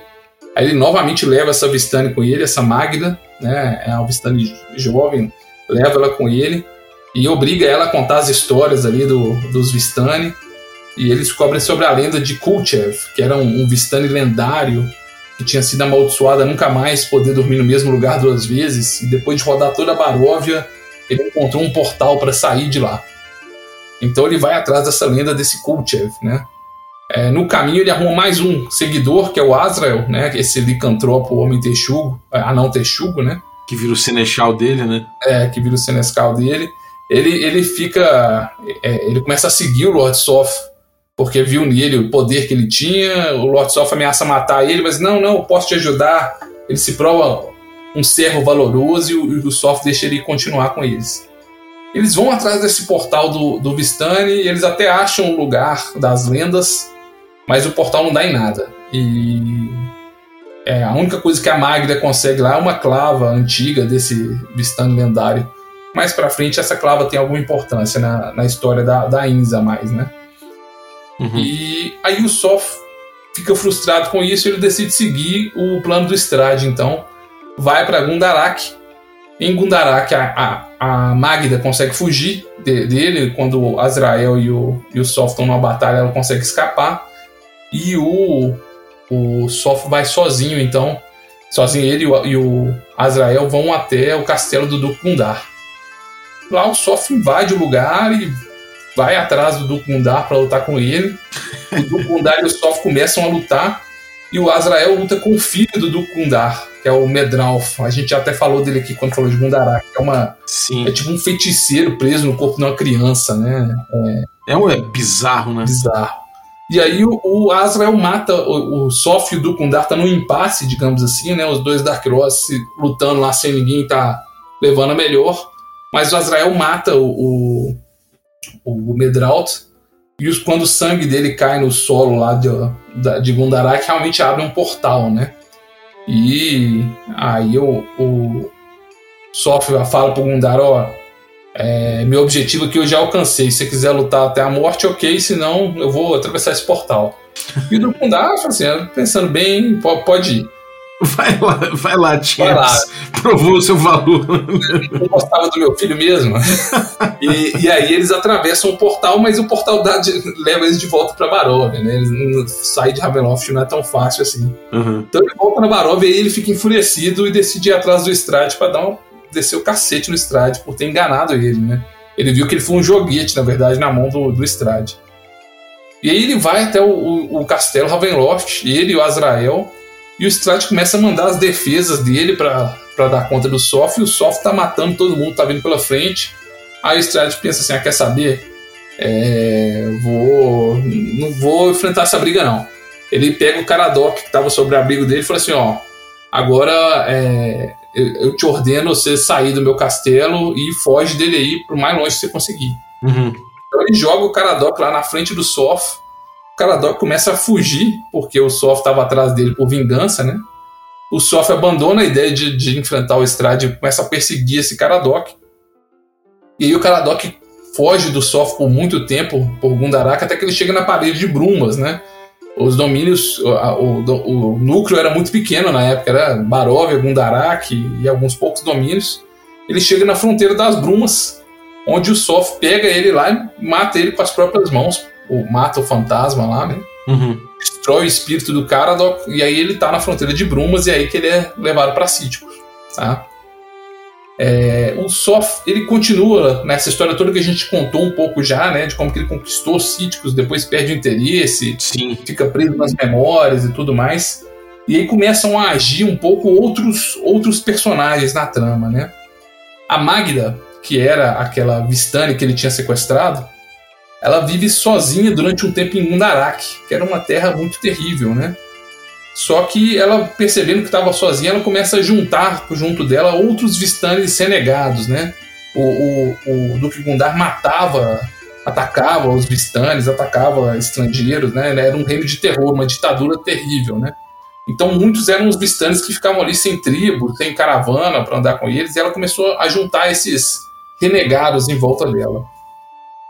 E ela tinha conseguido, né, é, naquela busca junto com o Sóforo pela lenda do Vistani Kulchev, esse Vistani lendário ele tinha é, que não podia dormir no mesmo lugar duas vezes, ele tinha dois itens muito poderosos. Um que era a adaga de, a adaga de Novgorod, que podia cortar qualquer coisa. E aí, com essa adaga, ele cortou um pedaço da árvore que fica no fim do mundo lá, que, que fez a clava também que poderia destruir qualquer coisa, né? Ela não tinha achado essa adaga, mas ela achou essa clava naquelas buscas pelo portal que ela, que ela foi com Lord Sof. Então, liderando esse, esse bando de Vistanes renegados, que ela chamou da tribo dos Andarilhos, ela começou a montar sua própria tribo Vistani ali uhum. e tinha em suas mãos essa clava poderosa que, que podia esmagar qualquer coisa, né? Ela teve uma visão profética de que ela era a tribo dela era descendente desse lendário Vistani Kulchev, né, de um passado remoto.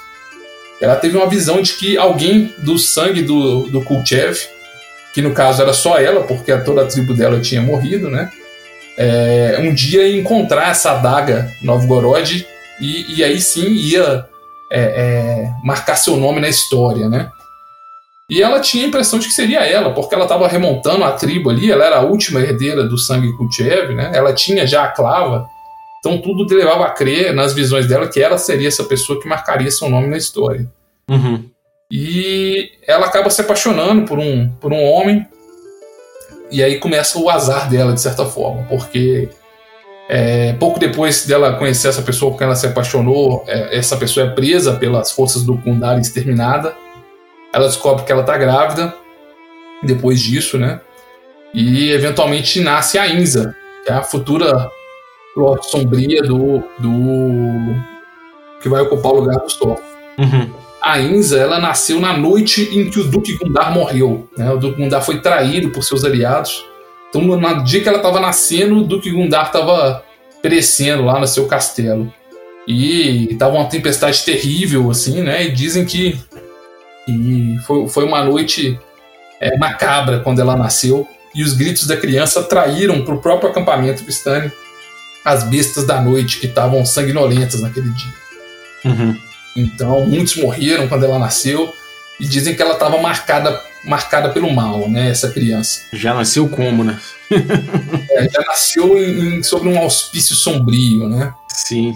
E a Magda ela criou a filha dela é, é, com amor, né? Ela queria que a filha dela fosse a líder da caravana quando ela quando ela não estivesse ali. Então ensinou para ela todos os segredos dos Vistani que ela tinha aprendido com a, com a mãe dela. Só que ela era um pouco cega para o comportamento da filha dela. A filha dela é, é, manipulava as pessoas, era uma jovem muito bonita, mas ela manipulava os sentimentos das pessoas, jogava com rumores, intrigas, era uma, uma uma criança e depois uma adolescente cruel, né? Uhum. Eventualmente, quando eles estavam sendo perseguidos, né, começa a ter uma perseguição ali, é, onde era Gundarak, Nvidia tomou parte daquele lugar, e os Vistanes começam a ser perseguidos pelo Malóquio, né? A gente falou de Nvidia, o Malóquio chega ao poder lá e ele é sanguinário, né? E eles entram em Síticos, a, a, a Magda, a Inza e todo mundo, eles entram em Síticos e acabam ficando presos lá. Uhum. Eles acabam ficando presos lá porque é o período em que o Soft está preso nos espelhos, né? E, e, ninguém consegue sair de lá, as fronteiras estão fechadas. E aí, enquanto eles estão lá, e são eles, é a Magda, né? Essa que, que foi sequestrada por, pelo Soft por um tempo, que conta para os aventureiros que vão lá destruir esses espelhos a história do Lord Soft. E, e como eles poderiam fazer para quebrar essa maldição. E o Lord Soft, depois que ele desperta, que ele descobre que alguém está contando a história dele para os outros, o Lord Soft tem aquela questão toda de, de honra, né? De, de não querer que o nome dele seja é, afetado, assim. Né? Então ele vai lá na Magda e essa tribo de Vistani que tá lá no, no domínio dele, e ele faz um acordo com ela. Ela nunca mais, nem ela nem ninguém da tribo dela ia contar a história dele novamente. Uhum. E eles poderiam viver em Síticos sem ser incomodados pelo Lord Sophia ou pelos asseclas dele.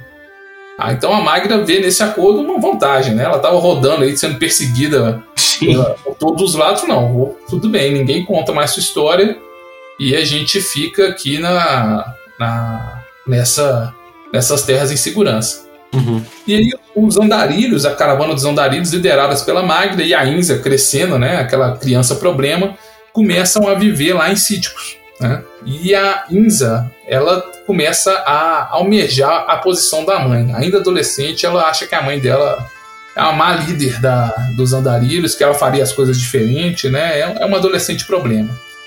e ela descobre um gigante de pedra que estava preso em Ravenloft, que andava lá por Síticos. E aí ela sabe que o, que o Azrael, que também tinha capturado e matado muitos Vistanes ao longo da vida dele, tinha na posse dele o, a adaga Novgorod. Ele tinha achado a adaga lá do lendário Kulchev. Uhum. Então ela imaginando já, ela pensou assim, poxa, se um descendente vai marcar o nome na história quando encontrar a adaga, esse descendente tem que ser eu. Eu quero ser essa, essa pessoa que vai marcar o nome na história. Então ela rouba a clava da mãe dela, aquela clava que é capaz de derrubar tudo, né? E ela engana o, o, o, gigante de pedra como se ele fosse, como se ela fosse uma, uma, garota ferida, né? Uma adolescente em perigo. E aí quando o gigante de pedra tá lá, ela, desatento, ela usa essa, essa clava para quebrar as pernas dele. Caralho. E aí é, ela oferece ele para o, o Asriel como um escravo se ela se ele entregasse para ela a adaga. E de fato ele faz isso, ele entrega para ela a adaga e ela agora acha que ela tá na, que ela tá no caminho de se tornar a lendária herdeira dos Kulchev lá que, que marcaria o nome da história. Enquanto isso, o Azrael ele encontrou é, numas minas de sal que tinha no sul do domínio, né? Ele encontrou uma caverna repleta de estátuas.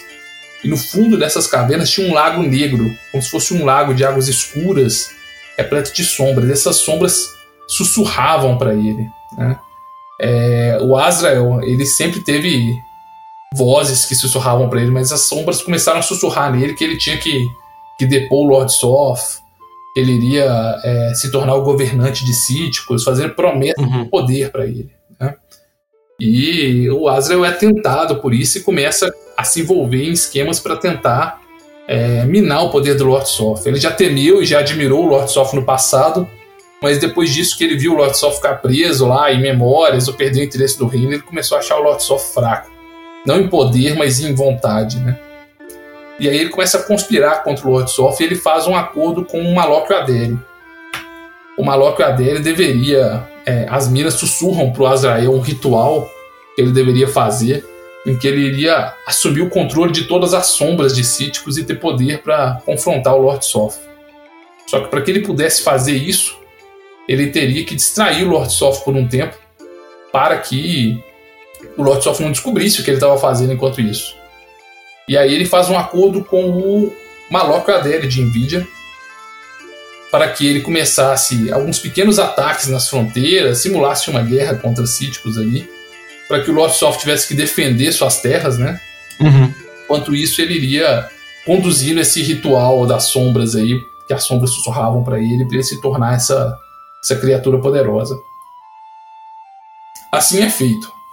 O Malok exige do Lotsof que ele entregue os andarilhos, né, que é a tribo da Magra, para serem mortos no seu programa de extermínio. O Lotsof recusa. Caralho. E aí ele começa esses ataques nas fronteiras que vão distraindo a atenção do Lotsof por um tempo. Enquanto isso, a, a Inza ela tem um, um plano para acabar com a mãe dela. Né? Ela traz uma caixa que tinha as, o sal das minas lá da, de sal que estavam com sombras de sal lá dentro. Essas sombras elas escapam de lá e elas entram dentro das pessoas e matam as pessoas, possuem as pessoas, né? Ocupam o corpo delas. E ela traz uma caixa disso para dentro do acampamento. E aí ela pega essa adaga que ela tem, que a mãe dela não sabe que ela tem, né? Que é o, a Novgorod, e ela faz um talho ali no, no, na arma da mãe dela, que é na clava que destrói tudo, né?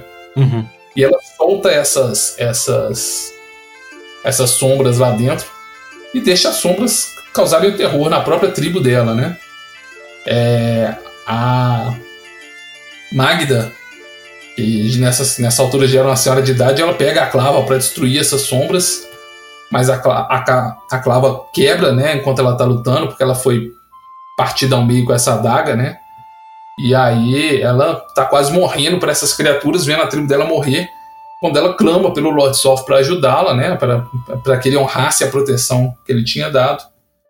E assim é feito, né? É, o Lord Soft aparece, destrói as sombras e a, a Magda, no leito de morte dela, fala assim: Ó, você honrou com a sua palavra que você tinha me dado.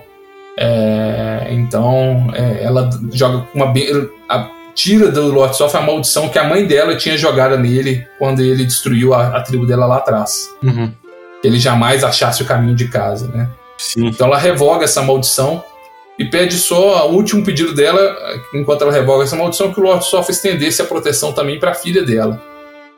O Lord Soft fala que ok, tudo bem, e quando ela revoga essa maldição, que o Lord Soft jamais achasse o caminho de casa, a lua branca de, de Kryn aparece no céu pela primeira vez. Então é isso que começa a trazer Cíticos para mais perto ali de Kryn novamente. Uhum. Né, do da história do Lord Soft. É, rapaz, esse porra é, é muita treta, né, cara? É muita treta. Cíticos tem muita história, né? Muita história, cara. Realmente, né? Você falou ali no início que, tipo, parece. É, as árvores, a floresta e tudo ali parece carregar muita história e carrega de fato, né, cara? É. Essa é bem, bem complexa a história ali mesmo.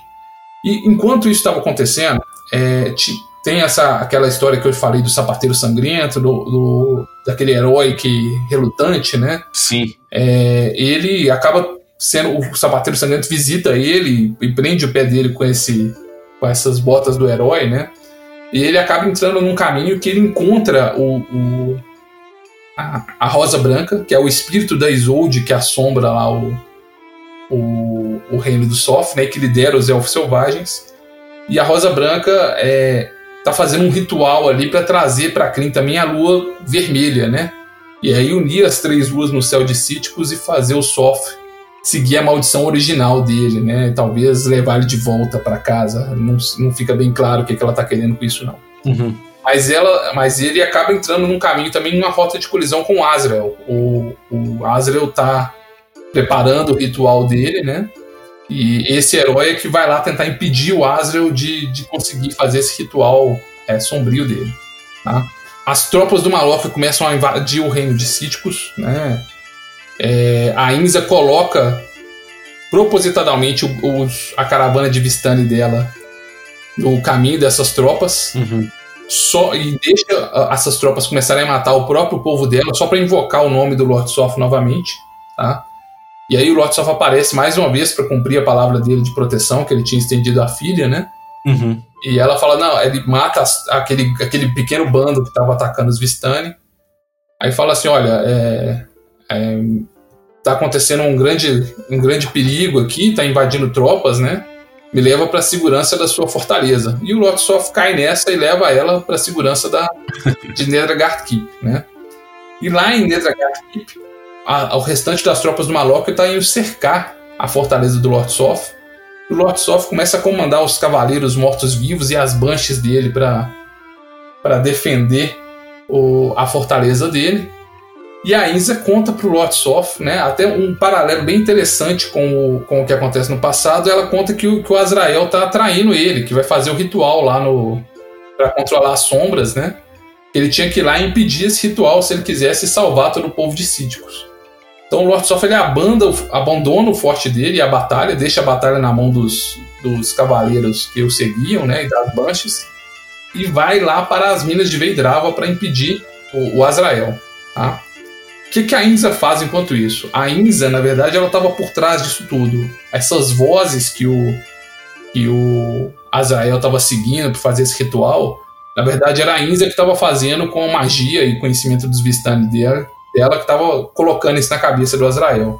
Ele ia de fato fazer um ritual para trazer o controle das sombras de Cíticos, Mas essa, essas sombras não iam para o controle do Azrael, mas sim da própria Inza. Né? Ela que estava manipulando tudo para se tornar é, essa nova Lorde Sombria aí de Síticos.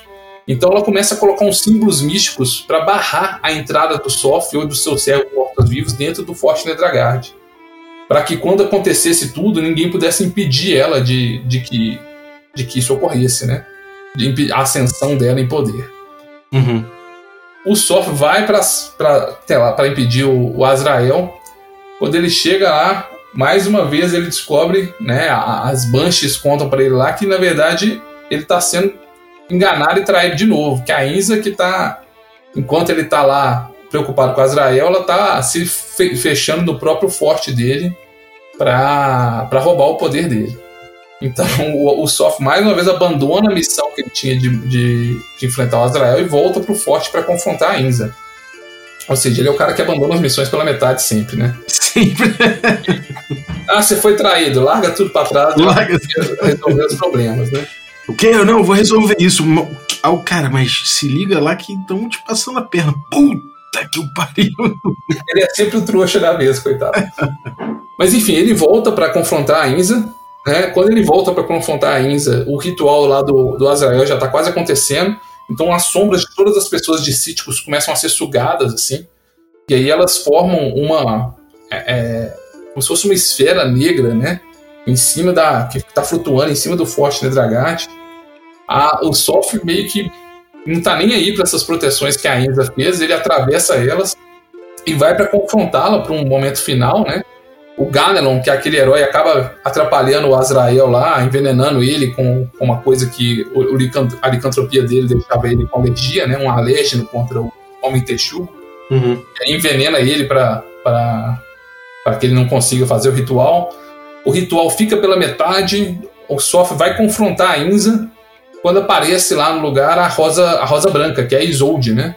Uhum. bem como o fantasma lá do, do- da besta sussurrante e do sapateiro sangrento, que se juntam ali e na verdade eles são as- aspect- aspectos do filho dele, imperador, que morreu. Caralho. E aí eles se juntam lá, a, a Isolde com, com os espectros do filho dele, né? E, e tem essa, essa conversa com o Sof lá, é, apontando os crimes dele e tudo mais. E o Sof, ele parece não, não recusar as acusações, ele fala, não, realmente eu sou culpado, né? Ele tem uma aceitação do destino dele ali. Uhum. E a- enquanto isso, a Isolde tenta fugir da fortaleza, porque aquela esfera negra, quando o ritual fica pela metade, ela despenca, né? Aquela esfera de sombras, e ela cai explodindo em chamas, né? Então ela, ela- o castelo está começando a, a queimar de novo em ruínas, né? É como se a lua negra, que é uma lua de escuridão, tivesse despencado dos céus. Caceta. E aí mata as tropas do Malok, mata os mortos-vivos do Lord Soft que estavam ali na batalha, né? O castelo tá em chamas e tá em ruínas. A, a Inza tenta fugir de lá enquanto isso tudo tá acontecendo. E aí a Inza chega na beirada do desfiladeiro e quem foi até ela a- pra pra confrontá-la, né?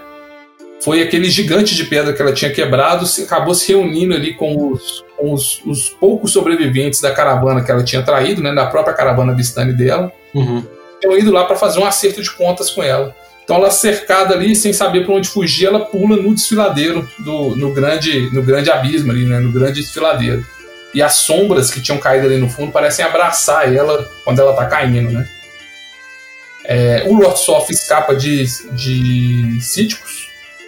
Ah, depois que ele aceita essa, essa acusação da Isolde, né? Uhum. com as três luas de Cítico, de crime brilhando no céu de Cíticos, talvez mais próximos um mundo do outro, ele volta para cumprir sua maldição lá no, nas terras de crime, né? E a Isolde cai ali dentro dessa, dessa desfiladeira de escuridão, essas sombras abraçam ela, né? E ela vira uma criatura de sombras. A Inza, como Lorde Sombria, ela é como se fosse uma sombra viva, né? Ela, ela É fluida, assim, uma parada meio. e ela raramente, quando, quando ela faz um esforço, ela consegue assumir uma forma corpórea, que aí sim é a forma de uma, de uma adolescente vistane ali, muito bela, né? De uns 16, 17 anos. Mas ela, a forma or- normal dela é uma forma de sombra, assim, meio disforme, né? Então ele é um. Espectral, né? Exa exatamente, como se fosse um espectro de sombras. É, é aquele Rayform. e aí começa o, o, reinado dela como uma Lorde Sombria, né? Uhum. É, é curioso dos cíticos pós-Lord Soft é que você tem essa questão da culpa toda envolvida, né? Uhum. Mas quem assume o poder político, digamos assim, é o Azrael. O Azrael ele sobrevive lá ao confronto dele nas minas e ele sabe que ele não é o Lorde Sombrio, mas ele quer que todos acreditem que ele, se, que ele é, né? Uhum. Então ele se autodeclara o rei de Cíticos e, e se torna mais agressivo e, e ainda colocando mais terror em cima da população, como se ele quisesse provar alguma coisa, né? ou os poderes sombrios, ele queria esse posto de governante de síndicos de todo jeito, né? Sim. Então ele vai, é, é, se torna ainda mais cruel e despótico na, no controle de, de síndicos. Mas a Inza que é a verdadeira Lorde Sombria, que é essa criatura de sombras e que ela, é, ela através desses pecados da culpa, ela, ela corrompe aos poucos as pessoas a fazerem o que ela quer. Uhum. Ela odeia o que ela se tornou é, ela não queria se tornar essa criatura de sombras, ela queria o controle de todas as sombras de, de Síticos, não se tornar esse monstro. Se tornar isso, né? E ela, e ela odeia qualquer tipo de, de pureza, inocência. Uma pessoa verdadeiramente inocente incomoda ela, fica enfraquecida perto de alguém que seja verdadeiramente inocente. Uhum. Então ela é uma força meio que corruptora, assim, né? E nesse, para finalizar aí esse cenário de Síticos pós-off, você tem ainda é, algumas forças que lutam contra a, a, a Inza, né? essa nova monstruosidade que é a Inza. Aquele grupo de Vistanes que sobreviveu, né, junto com aquele gigante de pedra, eles vagam pelas por, por Títicos e eles têm, eles sabem que a Inza sobreviveu, né? Que ela é a nova força, força maligna que, que comanda Títicos. Uhum. Eles têm uma estaca feita com os fragmentos daquela clava aquela clava indestrutível da mãe dela. Sim. E dizem que essa estaca é a única coisa que pode efetivamente destruir a Inza, né? Então você tem esse grupo aí que, que persegue ela, quer encontrar ela a todo custo, né? Além disso, o Ganelon, que era aquele herói que impediu o ritual, no fim das contas, né? Quando o Sol falhou, foi ele que, que, que impediu o Azrael de concluir o ritual que daria o poder a Inza, né? Ele continua a vida de aventureiro, né? Com as botas lá que colocaram ele no destino da aventura. E ele foi amaldiçoado pela Inza a todo mundo que ficasse próximo, que, que ele amasse, fosse sofrer um destino terrível. Uhum. Então ele teve que se separar de todo mundo que ele ama. Então ele também está à caça da Inza. Ele acredita que só destruindo ela ele teria, ele poderia regressar, né, a conviver com as pessoas que ele ama novamente. Então ele é um, meio que um lobo solitário nesse aspecto. Uhum. Você tem o Azrael que sabe que não é o Lorde Sombrio e quer encontrar quem é o Lorde Sombrio para tomar tomar de vez o lugar dele, né? E o mais curioso de tudo, eles tiraram o soft de, de Cíticos, né? Mas eles deixaram ali a pontinha para que, se você quiser trazer o soft de volta. Não o soft verdadeiro, mas um outro soft. Porque aqueles espelhos da memória que traziam memórias do soft de um passado distante, um deles, todos eles se estilhaçaram, né? Mas dos fragmentos de um deles saiu uma imagem do soft. Que era a imagem do soft numa memória de quando ele ainda era um cavaleiro de Solame honrado e bondoso, né? Uhum. Então existe na, na rondando, né, pela por Cíticos, a figura do cavaleiro abençoado. É um cavaleiro de Solâmia que tem um fragmento de espelho na armadura, né, é, porque ele é um reflexo, na verdade, né, e que se apresenta a todos como Loren Sof. Uhum. E ele luta pela, pela causa da justiça e da bondade e tudo mais. E aí deixa em aberto se esse reflexo do Sof verdadeiramente é um, um cavaleiro bondoso, né? É um, é um soft do bem, ou se ele vai seguir os mesmos caminhos aí, do, tá destinado a seguir os mesmos caminhos do sua, da sua imagem, né? E acabar se corrompendo e se tornando um cavaleiro da morte com o passar do tempo. Uhum. Então esse é, o cenário da Cíticos aí como ficou até o final da terceira edição, né? É, uhum. Infelizmente, Cíticos não tá de volta no Van Richten Guide to Ravenloft da quinta edição. Pô, é, é muita coisa para deixar de fora, cara. Como assim, né? Pois é. Não trouxeram os síndicos de volta. Ela tem, tem um breve easter egg ali, né? Tem um domínio no Van Richten Guide to Ravenloft, que é um domínio que como se tivesse uma grande engrenagem de um relógio que gira no, no vazio, assim. em volta dele tem alguns pedaços flutuando de domínios que já existiram no passado. Uhum. E aí eles dizem que um desses pedaços tem a, a fortaleza na forma de, de uma rosa que, em ruínas que sobrevoa ali. Ah, Então, tem um breve easter egg assim, para Cíticos, mas eles deixam claro que Cíticos, além de ser um reboot, né? é, nesse novo Van Richten Guide para Ravenloft, ele já é um, um- uma coisa do passado, né? Já foi destruído esse domínio. uhum. Cara, é, mas é muita história, cara. É muito bom esse reino, cara. É, tem muita coisa para aproveitar ali. Sim. Dá, dá para fazer muitas muitas campanhas diferentes aí dentro de Cíticos, né? É, é bem interessante. Além de ser diferente um pouco do restante do cenário que o cerca, né? Uhum. por não ter, não ter uma população humana, por você poder fazer esses elos com Dragonlance, quem gosta de Dragonlance, dá para aproveitar muita coisa, trazer muita coisa de Dragonlance para dentro de Cíticos, né? Sim. Você tem uma história muito rica, tanto para jogar na época do Soft ou para jogar até na época da Inza também, né? Sim. Acho que muita gente mantém o Soft de, de Ravenloft, são poucos os que tiram ele, mas o dentro das suas mesas, mas mesmo na época da Inza, ela também é um personagem interessante, tem, tem muitos personagens é, satélites perto dela ali que são bem interessantes também, é um- é um domínio com uma dinâmica bem curiosa. É, e por mais que tenha uma gravidade narrativa muito forte em torno do, do que acontece com os personagens, né? Tem sempre acontecendo alguma coisa de muita importância nesse reino. é, a impressão que dá é que dá, dá facilmente para você botar os personagens em, em, é, em meio a isso, né? é, vivenciando decorrências disso, é, tendo reflexos, é, entendendo reflexos desse, desses acontecimentos no- na, na vida deles, né? Mesmo que seja só uma passagem pelo, pelo reino, né? Tá chegando no reino, vai, agora vai ter que sair daí, né? Agora, como é que é aquele negócio de que se o, o Lorde, né? Se, se o Lorde quiser fechar as fronteiras, o que acontece no caso da no caso do, de sítio? Então, quando um Lorde quer fechar as fronteiras, né, cada um tem um jeito diferente. No caso de Cíticos, tanto a Inza quanto o Sof, eles fecham da mesma maneira. Eles começam a, como se fosse cantar, a enumerar, né, é, num cântico sombrio, assim, os seus próprios pecados. Ah, E aí as pessoas começam a ouvir esse som, né, é, eles começam a ouvir um zumbido, um som sobrenatural, assim, e elas também entram num transe e começam a, a cantarolar seus próprios pecados, né? Elas vão sendo tomadas por essa loucura.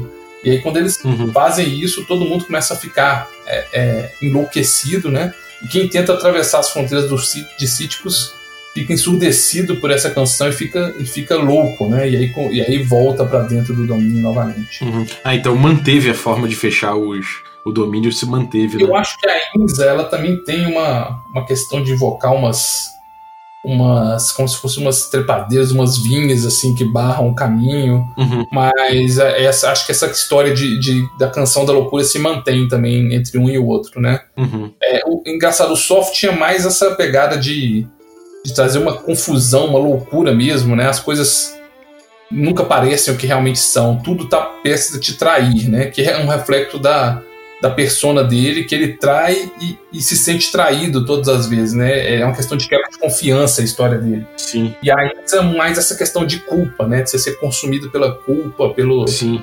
pelos seus próprios pecados, da perda de inocência. Então você tem um outro viés aí pra, pra mácula dela. Pô, maneiríssimo, cara. É, bom, então vamos chegando ao fim aqui do nosso do nosso do nosso episódio aqui, né? Passando nesse tour por Ravenloft, passando por Cíticos. Tem alguma coisa ainda que você acha que faltou falar de Cíticos? Cara, deixa eu ver se tem alguma coisa. Ah! Cíticos tem um grupo de vampiros que é único em Ravenloft. O Sof, durante o período que ele governou, ele quis criar um tipo único de mortos-vivos. E aí, dentro das terras dele, tinha uma vila de Kenders. Quem joga Dragonlance sabe que Kenders são muito próximos de Halflings, mas diferentes deles, né? Eles. Kenders não tem medo, né? Eles desafiam o medo, eles são uma raça sempre alegre. As pessoas se lembram muito do Taz, né? Das, das crônicas de Dragonlance. Uhum, E o Sof, em um ritual macabro, ele conseguiu transformar esses Kenders em vampiros uhum, é, ao serviço dele. Então esses Kenders vampiros eles assombram uma, uma parte da floresta da fumaça lá em, em Cíticos e é, são criaturas bem nefastas assim. Eles são, têm uma pele meio enrugada, é, eles podem se transformar em, em poltergeists quando eles querem, né? uhum. O toque deles drena a inteligência das pessoas E a risada deles, eles quase nunca falam, porque a voz deles é áspera e, e seca, né? Ao contrário dos Kendas, que estão sempre gargalhando. Mas quando eles é, falam e gargalham, eles causam insanidade naqueles que estão próximos dele. Caralho. Então tem essa, essa, esse monstro peculiar aí de cíticos que eu não tinha mencionado ante anteriormente. Uhum. Porra, muito maneiro, cara. Muito maneiro. Gostei muito de Cíticos, cara. Eu não, é, não, não, lembrava de ter, de ter passado por Cíticos, de, fe, de ter feito nada lá que, que me aprofundasse tanto nesse negócio. Realmente, o, o Lord Sot é, um, é, um, é um popstar e, e, é isso, né? Ele tem muita coisa em torno dele que realmente faz ele ser esse B10 aí, né? O cara enfrentou o Strade, enfrentou todo mundo, cara, realmente. É, esse, esse essa primeira história dele, da chegada dele em Ravenloft, está no livro Night of the Black Rose, bem legal, e é, é ele sendo o Sof em Ravenloft. Ele entra e ele toca o terror. Ah, é. Quem que é o líder aqui? É o Conde Strade? Me leva lá que eu quero trocar uma ideia. Como é que é o nome do livro? Chama Night of the Black Rose, Cavaleiro da Rosa Negra. Quem quiser ler livros do, do Sof, esses livros infelizmente não tem em português, né? Uhum. Mas tem um livro que conta a história dele em, em Krim, que é na parte dele humano, até ele virar o Lord Soth, né? Que chama Lord Soth. É, o nome é só esse. Uhum. Você tem o livro dele, da chegada dele em Ravenloft, que é o Night of the Black Rose. E você tem o livro dele da saída dele de Ravenloft, que é o Spectre of the Black Rose, que aí conta toda essa história da Inza, todo, todo esse, esse essa segunda trama aí que envolve a saída dele é contada nesse livro, né? Uhum. Então, para quem quer pegar a história do Soft em Ravenloft, né, da origem dele, da passagem dele para Ravenloft, esses livros são são essenciais assim, que trazem o Soft como um personagem principal, né? Sim. É claro que se você quer ler Dragonlance, o Soft aparece em inúmeros romances de Dragonlance. Então, dá para você crescer muito, né? Mas aí eu tô falando em três livros básicos para você pegar o personagem na Terra das Brumas. Sim. Maneiro, cara. Porra, muito obrigado então Gabriel, valeu zaço pelo, pelo, pelo conteúdo, valeu zaço por, por toda essa, essa história que você traz, cara. Realmente é incrível como você consegue trazer isso tudo e, tipo, fal e falar pra gente sem, sabe, sem, sem quebrar o, o, o, fluxo da história. Você, pô, lembra tudo com detalhes, é, é realmente é uma, é uma coisa incrível, cara. Obrigado pelo teu conteúdo.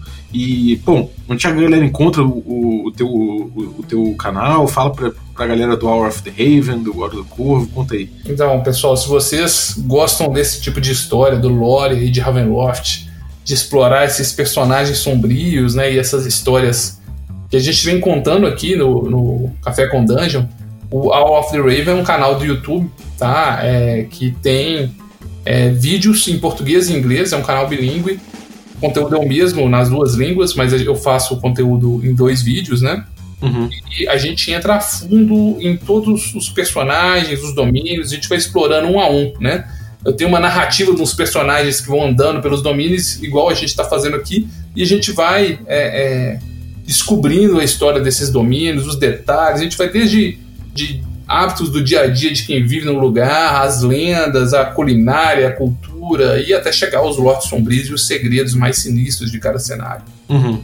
Quem quiser me encontra lá no YouTube, Hour of the Raven é a hora do corvo em inglês. E quem quiser ouvir no podcast também, a gente tem um podcast que chama A Hora do Corvo, aí dessa vez em português e com o mesmo conteúdo do canal, só que é isso para quem quiser só o áudio, não quiser ver as, as imagens bacanas que acompanham o vídeo vocês podem ouvir só o áudio também e, e, e lá tem o mesmo conteúdo. Uhum. Então procurem lá, vocês vão. Quem, quem, ficou até aqui, a esse momento, né, depois de uma história tão longa, é porque curte esse tipo de história, então tenho certeza que vocês vão, vão curtir o conteúdo de lá também. Vão mesmo, eu, realmente é um puta canal. E, bom, vamos fazer o seguinte: é, pro próximo episódio aqui, você sugere, pode sugerir três reinos que não foram ainda? Pra, pra galera votar lá no Twitter? Vou sugerir três que estão próximos ali de, de cíticos e vou fazer já uma, um, um breve preview aí de cada um. Forlorn, Forlorn é uma terra assombrada, inspirada ali na Escócia é, medieval, cheia de fantasmas, goblins, druidas, é meio que a cultura celta com, com fantasma da Escócia medieval. Você tem Cartacas, é inspirado um pouco na Alemanha medieval ali, Suíça, aquelas regiões dos Alpes, e é uma terra, acreditem ou não, governada por bardos. e o lugar é tomado de lobos metamorfos, então tem um clima todo de histórias sombrias de irmãos Grimm. Uhum. Imagine um chapeuzinho vermelho, só que bastante terror, assim, em que os lobos é que dominam o lugar. E o outro que eu vou sugerir é Valakan.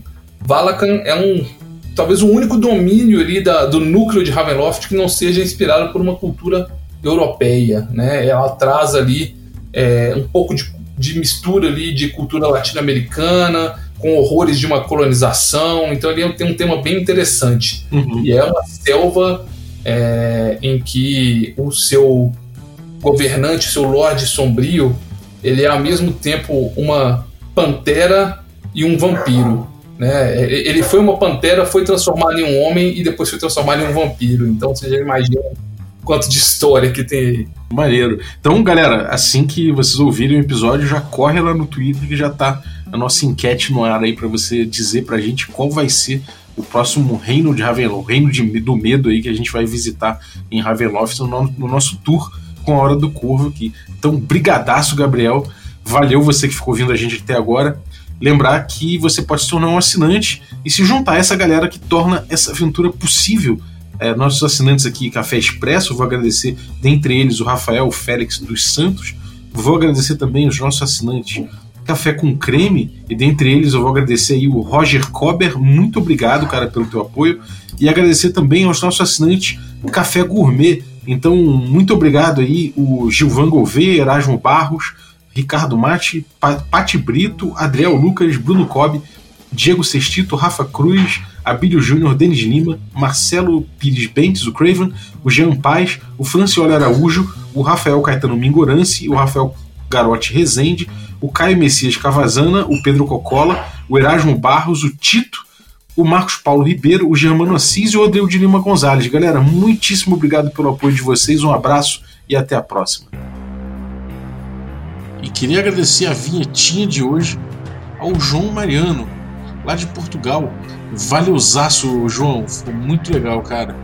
E se você que está ouvindo aí quer participar também da vinheta do nosso programa, é só mandar um áudio para o nosso WhatsApp ou Telegram, né, o mesmo número que está ali na descrição do episódio, que eu vou ouvir, se tiver tranquilo, a qualidade boa de ouvir, eu vou botar no programa e vou citar você no final, agradecer aí a sua participação, sabendo que se você mandar o áudio, fica implícito aí que você está liberando o uso para no contexto da nossa vinhetinha, né? Então, muito obrigado. Quem quiser mandar, eu vou agradecer bastante.